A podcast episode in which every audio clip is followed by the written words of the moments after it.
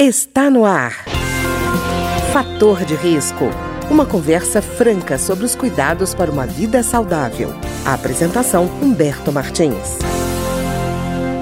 Olá, no programa de hoje nós vamos conversar sobre a fome oculta e quem vai nos contar essa história melhor é a nutricionista Camila Pedrosa, da clínica Viver Nutrição e Gastronomia. Doutora Camila, tudo bem? Tudo bem. A gente fala de fome oculta e a Organização Mundial da Saúde diz que ela afeta uma em cada quatro pessoas no mundo, mas eu acho que tem muita gente que nunca ouviu falar dessa história de fome oculta. O que é exatamente isso, doutora Camila? Então, a fome oculta é um termo utilizado para definir essa carência de micronutrientes. E o que, que são esses micronutrientes? São justamente aqueles que a gente conhece como vitaminas e minerais. E aí ele passa despercebido aí essa carência de micronutrientes justamente pelo excesso de alimentação rica em alimentos industrializados, que tem essa, justamente a falta desses micronutrientes essenciais. Certo, doutora Camila, então quer dizer que a pessoa pode ser uma pessoa até obesa e ter fome oculta.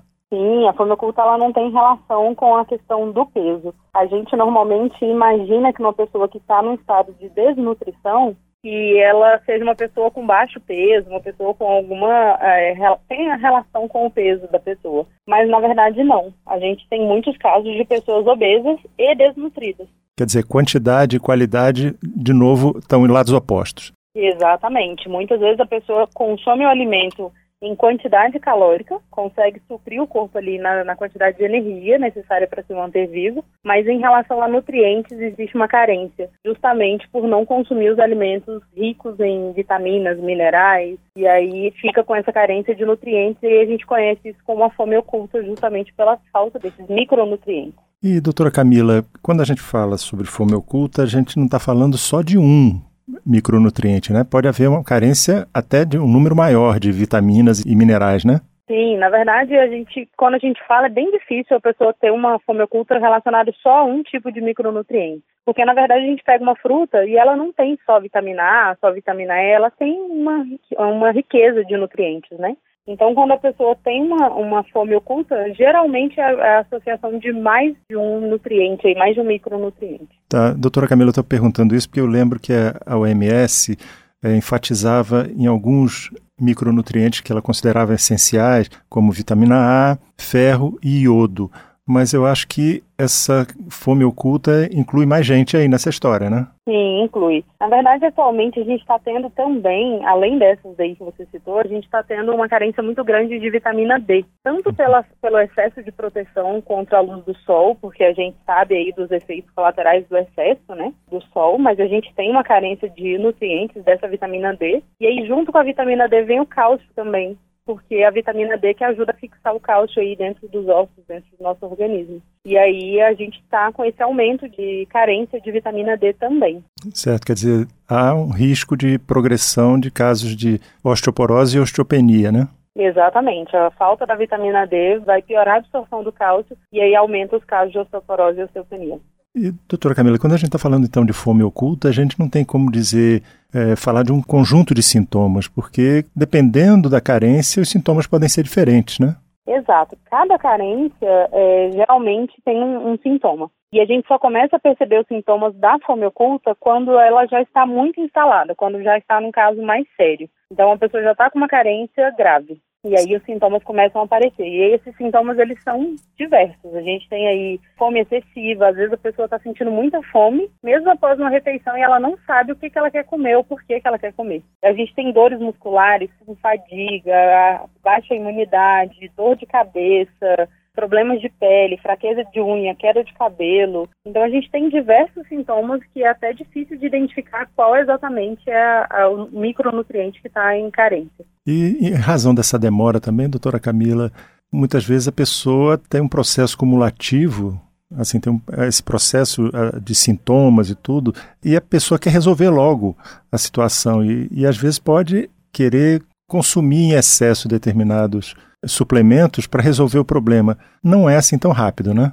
Não, não é tão rápido. E é algo muito individualizado. Não tem como a gente generalizar que o tratamento vai ser igual para todo mundo. Mas normalmente o que a gente faz é melhorar a qualidade da alimentação. E aí, Sim. normalmente, o problema da fome oculta vem justamente de uma vida alimentar totalmente é, irregular, né? Inadequada. E aí demorou anos para a pessoa chegar nesse estado de fome oculta. Então, para retomar isso aí, para recuperar, a gente também leva um tempo. Até o organismo reabsorver todos os nutrientes necessários, vai demorar um tempo. Inclusive, e aí a ah. gente consegue fazer essa reposição via alimentação e dependendo do caso, a gente precisa entrar aí com os polivitamínicos e poliminerais. Não, e a questão, a senhora está tocando num tema importante, que é a questão do hábito, né? Não é só mudar, por exemplo, encher de suplemento de, de micronutrientes. A pessoa tem que mudar a maneira de comer e, com isso, tem que mudar, às vezes, o próprio comportamento dela em relação a vários pontos da própria vida, né? Sim, a gente precisa tomar mudança de hábitos. É, a alimentação saudável, ela precisa ser algo que faz parte da vida do indivíduo e não parte de uma dieta ou de um plano alimentar. Quando você torna isso um hábito, é mais fácil de você manter a sua saúde em dia. Porque o que acontece? As pessoas elas tendem a achar que, ah, já que está faltando um nutriente, eles estão falando aí de fome oculta, eu vou comprar na farmácia um suplemento de vitaminas e minerais e vou tomar. E o que acontece? Acaba que isso tudo sai pelo xixi. Uhum. Porque às vezes a pessoa não está tomando a quantidade ideal, ou às vezes ela não está com carência. Então, assim, é tudo muito individualizado. A gente precisa perceber quais são os sintomas, avaliar toda a situação, para aí sim conseguir entrar, fazer uma intervenção adequada. Mas para evitar tudo isso, uma alimentação adequada já, equilibrada em frutas, em vegetais, já ajuda muito a evitar esse tipo de problema. E, doutora Camila, a senhora tocou num ponto importante, que esse, esse consumo alimentar também tem que ser organizado, né? A questão de, por exemplo, chegar e dizer, ah, determinadas folhas contêm tal micronutriente, aí entra uma outra questão que é da biodisponibilidade, né? Será que o corpo vai absorver tudo aquilo? Eu imagino que o papel do, do nutricionista é justamente mostrar, olha, melhora a absorção se você comer folhas com tal outro alimento. Quer dizer, precisa uma coisa muito mais organizada, né? Não é simplesmente Sim, encontrar uma lista de folhagens ou de alimentos que contém um determinado micronutriente, né? Sim, a gente vive numa geração em que as pessoas é, valorizam muito essa questão dos superalimentos, né? Então, assim, ah, come uma maçã por dia, porque uma maçã por dia vai te dar X nutrientes. Com, é, tem que consumir couve, porque couve é rica em antioxidantes. Então, as pessoas começam a consumir esses alimentos em excesso. E aí elas exageram. Então, se couve faz bem, eu vou comer couve todo dia, no máximo de refeições que eu puder por dia. E não funciona assim. A gente tem aí uma sinergia perfeita de, de nutrientes e de alimentos. Então, quando a gente consome uma variedade de alimentos e a gente é, entende que todos eles são ricos em nutrientes, em vitaminas e minerais, é, a gente consegue ter uma alimentação mais equilibrada. Nada que é, que é, em excesso faz bem, nada que é em falta também faz bem. Então, se eu consumir excesso de qualquer alimento, mesmo ele tendo todos os benefícios e sendo assim riquíssimo em nutrientes, isso em algum momento vai me gerar uma carência de algum nutriente ou um excesso de um nutriente também. Doutora Camila, com essa geração que a senhora falou, é, muitas vezes a solução que ela busca é uma solução medicamentosa, porque não precisa mudar nada e ainda vai com um comprimido resolve tudo. É, no caso da alimentação, o remédio está na própria mesa, né? Aí é interessante, a pessoa prefere adotar um, um, suplemento do que mudar a alimentação. Deve ser uma coisa difícil de ser negociada no consultório, né? É, as pessoas elas sempre querem alguma coisa que você mande manipular, que você mande preparar para facilitar isso aí, para evitar de largar ali aquele alimento que ela gosta que de repente não faz bem para a saúde. Só que quando você coloca isso é, em relação ao organismo, o nosso organismo foi feito para digerir os alimentos, para retirar dos alimentos o nutriente. Já a medicação, ela tem todo um processo para ser absorvida. E quando a gente não tem um, um, organismo saudável, o nosso intestino não vai absorver essa medicação da forma como deveria também. Já do, da fruta, do vegetal, do alimento natural, ele vai absorver, porque existe ali uma combinação perfeita entre quantidade de nutrientes, fibras, a composição do próprio alimento já é favorável para a absorção dele. Já da, da medicação manipulada, a gente sofre aí intervenções do intestino. Se o intestino não estiver funcionando perfeitamente, aquele medicamento não vai ser absorvido da forma como deveria. Então, às vezes, a pessoa cai no erro de achar que vou tomar um suplemento e vai resolver todos os meus problemas. Mas o organismo não está saudável e aí não absorve o medicamento da forma como deveria. E, doutora Camila, imagino que a senhora deve ficar arrepiada cada vez que aparece um modismo alimentar, né? Porque eu imagino que isso deve refletir não só na alimentação das pessoas, mas até na relação médico-paciente, né? eu digo assim, é, nutricionista é, paciente, porque a pessoa já fica achando que aquela, aquele modismo, por conta da, por ter sido aceita por uma pessoa conhecida, ou seja, um ator, uma atriz, sei lá quem for, ela tem uma validade que a senhora, como especialista, vai ter que enfrentar no consultório, né?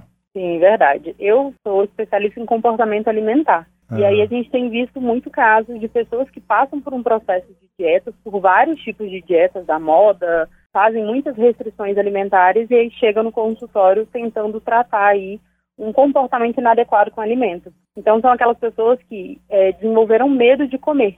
E comer é uma coisa tão natural e é fisiológica e aí ela se torna um medo. Então a pessoa tem medo de consumir determinado alimento porque em algum momento alguém falou que aquilo ali engordava ou que aquilo ali tinha muita gordura. É o caso do ovo, né? O ovo é muito comum aí as pessoas falarem que ah, o ovo tem muito colesterol. Tem muitas pessoas mais velhas que têm ainda muito receio em consumir esse tipo de alimento porque em algum momento da situação aí as pessoas disseram que ele fazia mal. Então a gente recebe no consultório muitas pessoas com esse medo de comer. E aí agora o tratamento que a gente tem feito é isso, de fazer a pessoa entender novamente qual é a relação dela com o alimento, tanto que aquele alimento faz bem para ela, tanto que aquilo ali é importante, e aí sim retirar da mente dela toda a ideia de que esse alimento faz bem para isso, esse alimento faz mal para isso. E entender o alimento de uma forma geral aí dentro do contexto da vida, né? Como que, que ele vai fazer bem ou vai fazer mal para a pessoa. E doutora Camila, ainda no meio dessa confusão ainda tem dieta que prega jejuns, né? Então deve ser ainda mais perigoso, porque será que a pessoa conhece tão bem o seu metabolismo a ponto de embarcar numa, numa canoa que pode ser furada? Pois é, a gente deixou de, de, se conhecer, né? Então, assim, as pessoas elas não percebem mais o momento em que elas estão com fome ou o momento em que elas estão saciadas. Então, hoje em dia, a pessoa come ou pelo, pelo hábito, então, deu o horário de comer, então vou comer porque é hora de comer. Ela deixa de se perceber e aí ela não consegue determinar mais quanto ela tem que comer. E aí espera-se do nutricionista, né? Que o nutricionista faça isso, que o nutricionista me diga quanto de arroz eu preciso comer, quanto de feijão eu preciso comer, e a, a, ela se desconecta dos sinais internos dela de fome e de saciedade. E isso é bem complicado, né, para a saúde do, do indivíduo de maneira geral, porque essa falta de conexão piora justamente toda a sua saúde de maneira geral. E, de novo, vai comprometer a relação é, de confiança entre o paciente e o nutricionista, né? Porque ele, ele acaba sendo uma pessoa que, vamos dizer assim, entre aspas, é, impõe a alimentação porque a pessoa não está comendo direito. Sim, exato. E aí a, a pessoa espera do, do profissional que ele resolva todas, todas as situações, todos esses problemas. E, na verdade, é um trabalho em conjunto, né?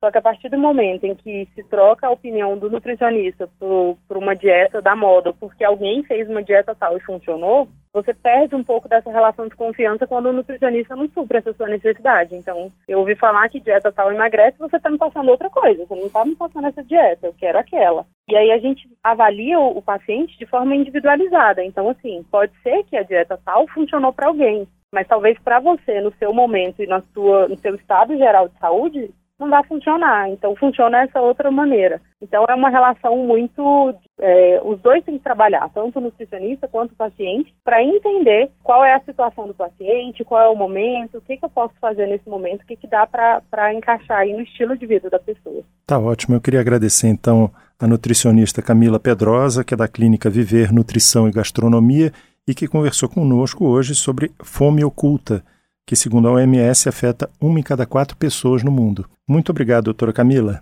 Eu que agradeço o convite. O programa de hoje teve trabalhos técnicos de Ricardo Coelho. Se você tem alguma sugestão de tema ou comentário sobre o programa de hoje, basta enviar uma mensagem para o endereço eletrônico programa fator de risco, tudo junto, arroba gmail.com. Até o nosso próximo encontro. Fator de risco, um programa com dicas para melhorar a saúde. Uma produção da Rádio Câmara, transmitida por emissoras parceiras de todo o Brasil.